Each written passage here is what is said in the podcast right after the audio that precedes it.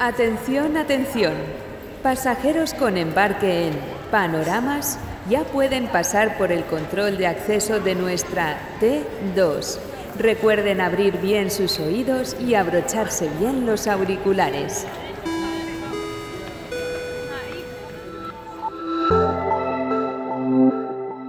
A principios del siglo XVIII comenzó en Europa una enorme migración hacia las ciudades, principalmente de gente joven y pobre. Una vez establecidos en las urbes, difícilmente encontraban trabajo.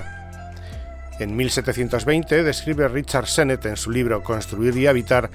solo alrededor del 70% de la población urbana de bajos recursos que habitaba en Londres disponía de un empleo a tiempo completo. A más población, más viviendas hacinadas y más chimeneas contaminantes. Resultado, aire más tóxico y el caldo de cultivo perfecto para la expansión de virus mortales como la tuberculosis o el cólera. En este contexto, los urbanistas, que previamente no tuvieron en cuenta la crisis económica para realizar cambios, destinaron sus diseños a atajar los problemas de salud pública que afectaban a ricos y a pobres. Hoy lanzamos una nueva edición de Panoramas, nuestro podcast sobre las ciudades inteligentes, que hacemos desde Topía, Centro de Arte y Tecnología, ese gran hub de innovación que tenemos en Zaragoza. Y tengo el gusto de presentar a Eduardo Manchado. Eduardo es profesor de la Universidad de Zaragoza y es especialista en diseño de producto y también en diseño de espacio público, porque ha participado en numerosos proyectos de eh, diseño de plazas, de, lugares em, como la cantina de Topía, por ejemplo, que nos hacen sentir mejor en la ciudad, que nos hacen eh, tener una experiencia más agradable, más humana, más, eh, más urbana. Hola, soy Eduardo Manchado, profesor de Ingeniería de Diseño en la Escuela de Ingeniería y Arquitectura de la Universidad de Zaragoza. Actualmente me ocupo también de la coordinación del máster universitario en Ingeniería de Diseño de Producto eh, en la Escuela de Ingeniería.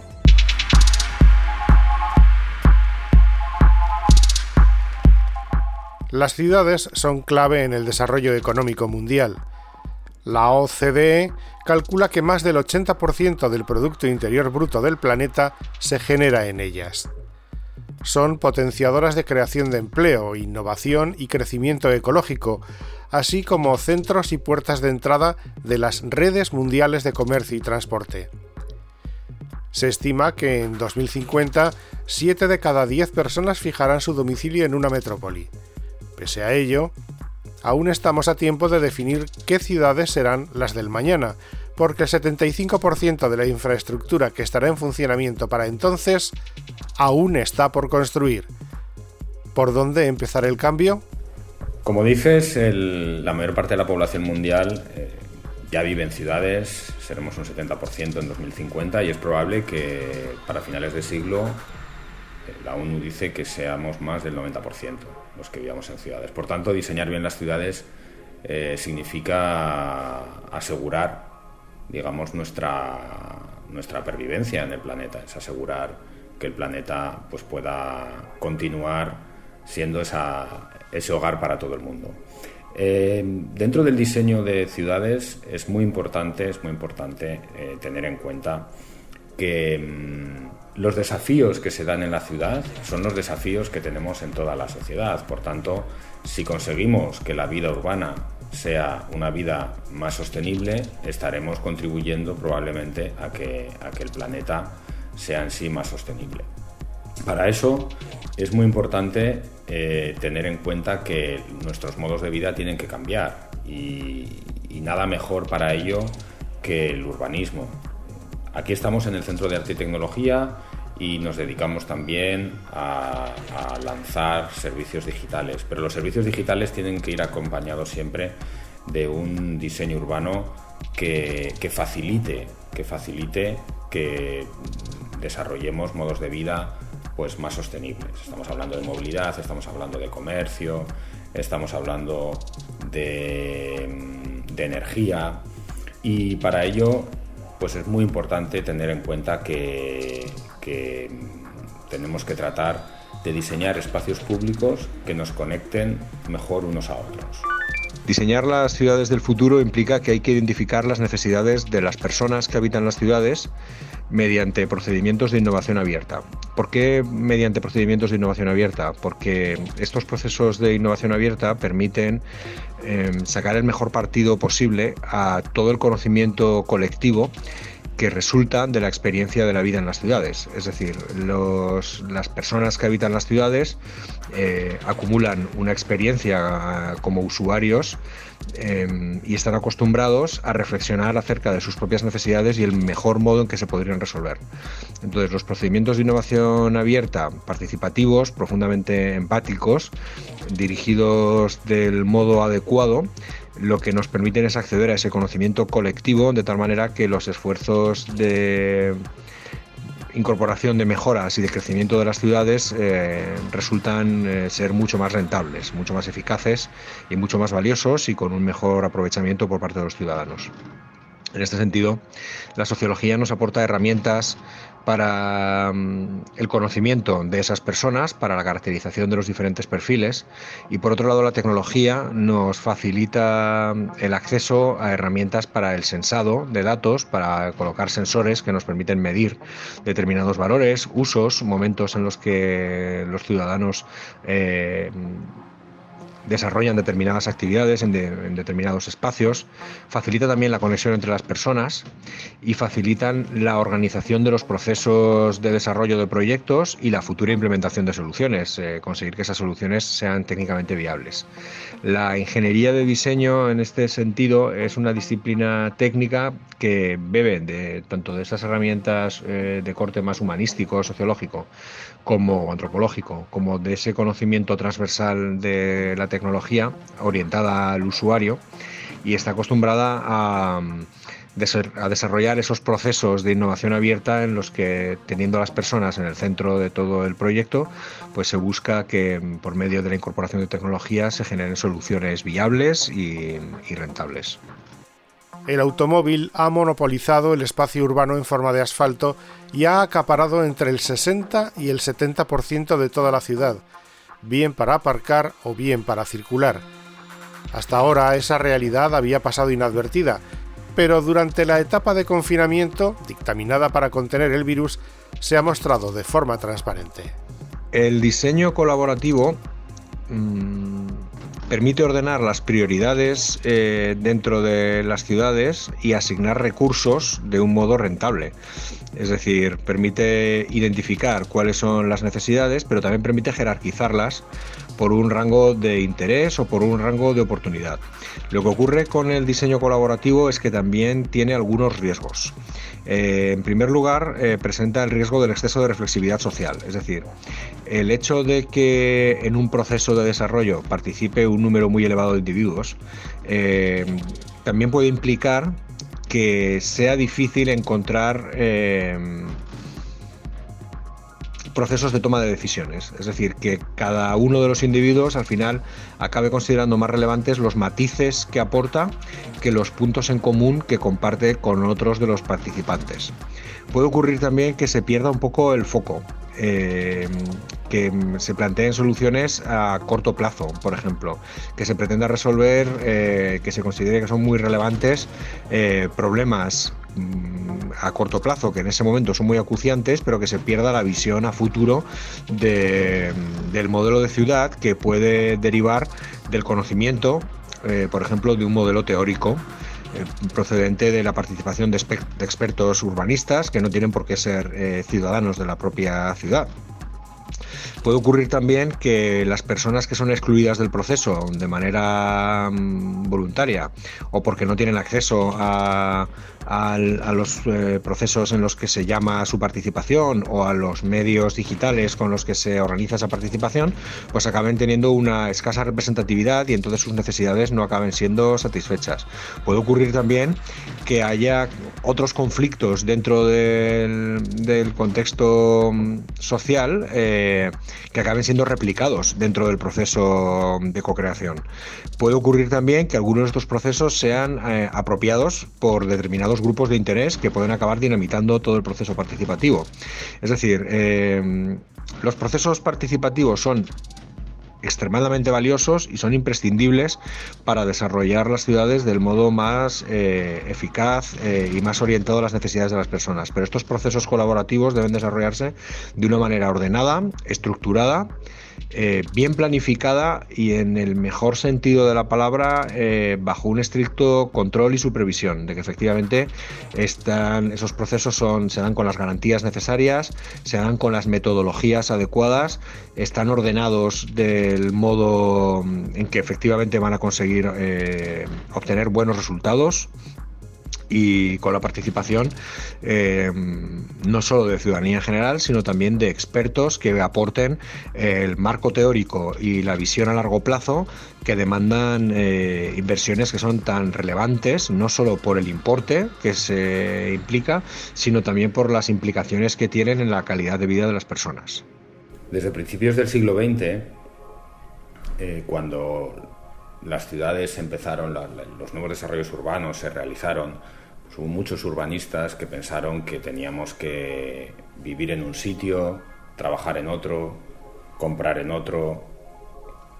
hacer deporte en, otros, etc. Eh, es lo que se llama la zonificación. Lo que se empezó a ver a partir de la mitad del siglo XX eh, y y se empezó a criticar también por urbanistas tan famosos como Jane Jacobs, por ejemplo, que, que muchos la, la, conoceréis, probablemente una de las urbanistas más importantes del siglo, es que teníamos que tratar de realizar la mayor parte de las actividades eh, urbanas en un entorno cercano, que los barrios fueran diversos, que tuviéramos pequeño comercio, eh,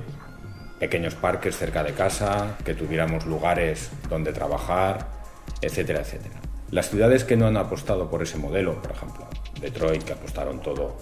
al, automóvil, hicieron pues, esos grandes Scalextric y muchas otras ciudades del medio oeste americano y también en Europa, em, cuando, cuando su principal actividad económica o cuando los costes del petróleo suben, pues tienen grandes problemas y los problemas se trasladan a su gente. Hay mucha gente en Estados Unidos que no tiene acceso eh, directo a comida fresca.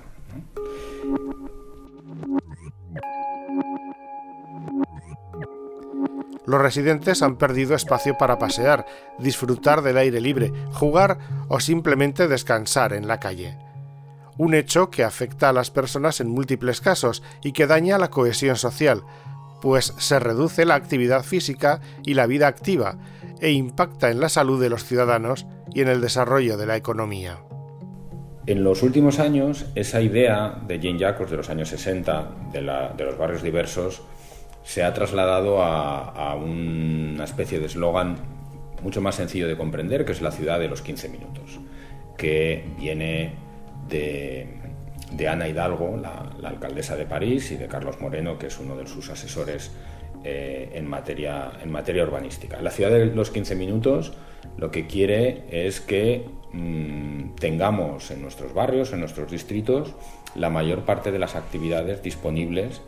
a una distancia, eh, digamos, peatonal. De manera que bajemos nuestra huella de carbono, pero no solo eso, no solo es un tema medioambiental, sino que también es un tema de conexión con el entorno social. Si compramos cerca de nuestra casa,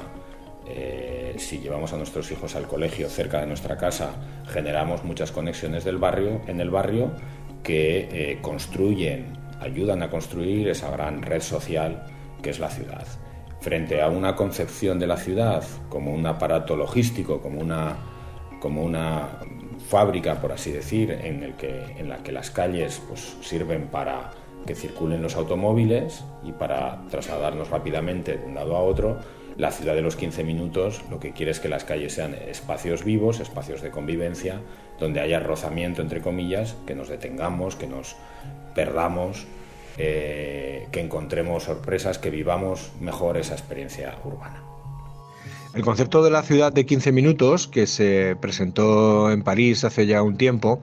eh, es una forma de ordenar eh, la oferta de servicios y los accesos que tienen los ciudadanos a esos servicios dentro de metrópolis cada vez más grandes, eh, que presenta un modelo que se basa en un desarrollo eh, en forma de redes, donde existen eh, pues como nodos, puntos de contacto que están físicamente próximos a los ciudadanos. Es decir, el planteamiento sería que cada ciudadano eh, caminando a pie o desplazándose en bicicleta por medios sostenibles, podría acceder en menos de 15 minutos a un espacio en el que de, uno u otro modo eh, podría acceder a servicios capaces de resolver sus necesidades. Es decir, que cualquier ciudadano en la ciudad, eh, en, ese margen, en ese, círculo al que pueda acceder en 15 minutos por un desplazamiento sostenible, sin, hacer uso de vehículos a motor, puede encontrar servicios médicos, servicios de alimentación, eh, servicios de retail, es decir, de, adquisición de bienes básicos, de alimentos, de ropa, eh, ocio, em, eh, encuentro social, etcétera, etcétera. Este planteamiento encaja perfectamente con modelos de ciudad como los que nosotros estamos acostumbrados a vivir, donde existen eh, barrios eh, que además en los últimos tiempos han desarrollado redes de contacto entre personas y que efectivamente se estructuran ya de manera natural eh, con algo que se asemeja mucho a este modelo teórico de la ciudad de 15 minutos. No obstante, hay que tener en cuenta que esta planificación de la ciudad de 15 minutos también encierra algunos riesgos, es decir, eh, podría ocurrir que los individuos, los ciudadanos que forman parte del conjunto de la ciudad acaben teniendo una vinculación muy estrecha con otros individuos o ciudadanos que viven dentro de este círculo de los 15 minutos y, de algún modo se acaben generando una desvinculación de la identidad general de la ciudad, una mayor vinculación solo con algunos barrios que en el peor de los casos puede acabar ocasionando incluso guetos. Me da igual que sean guetos de personas en situación de exclusión como guetos de personas eh, con una calidad de vida especialmente alta. Es decir, eh, el modelo de la ciudad de 15 minutos es un planteamiento muy interesante, pero tiene que ser compatible también con una ciudad que no esté gentrificada y donde las, eh, los diferentes nichos poblacionales no estén aislados unos de otros, sino que puedan estar en contacto y puedan encontrar eh, espacios compartidos, lugares de contacto, lugares de conciliación, eh, de manera que se favorezca no solo la participación de esa identidad colectiva, sino también un trasvase de opiniones, de cultura, de modos de, mm, relacionarse, etcétera, entre personas que a priori pertenecerían a grupos socioculturales eh, diferentes. Y para ayudar a que, a que esa ciudad de los 15 minutos suceda y para que esas calles sean espacios amables, espacios confortables, espacios seguros, hay una disciplina del urbanismo que se llama el diseño urbano y es precisamente el tema de hoy, es donde y es donde Eduardo Manchado eh, nos aporta también sus conocimientos, el diseño urbano sirve para eso, para, para, que tengamos al final un espacio público amable, confortable, donde nos apetezca estar y donde además vivamos esas experiencias que pueden ser comerciales, relacionales, de, conversación, eh, de convivencia que todos queremos tener en la ciudad.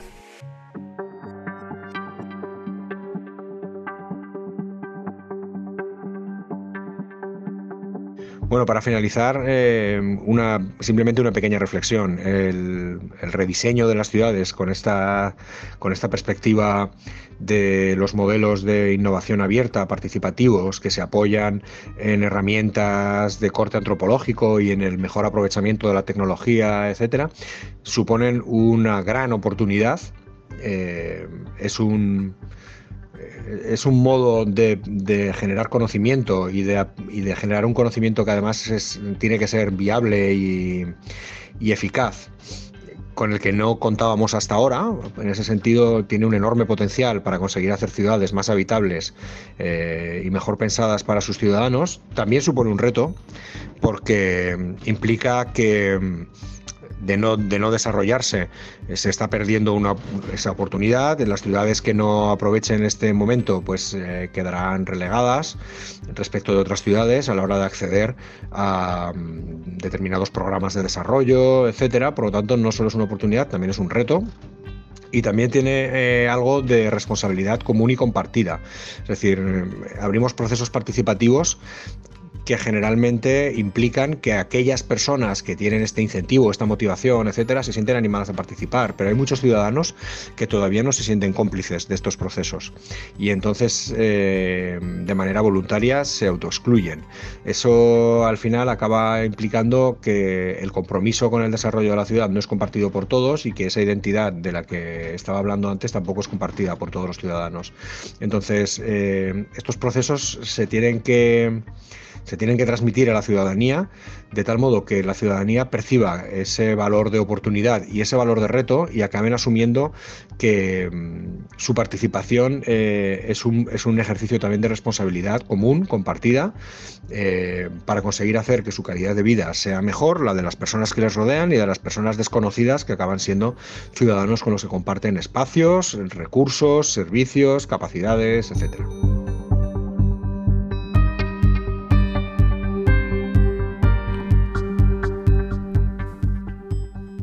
Imagina la ciudad en la que vives dentro de 15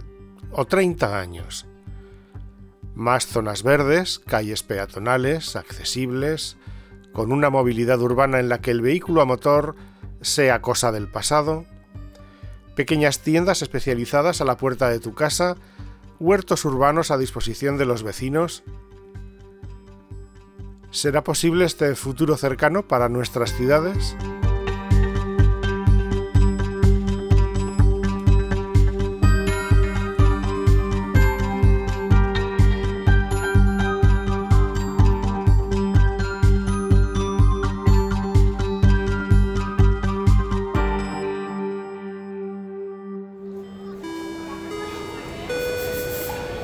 Esperamos que este vuelo de panoramas haya sido de su agrado.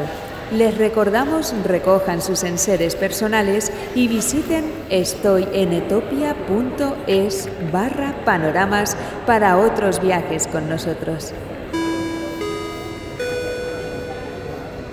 Panoramas T2, una producción de Resonar para Etopia Centro de Arte y Tecnología y la Fundación Zaragoza Ciudad del Conocimiento.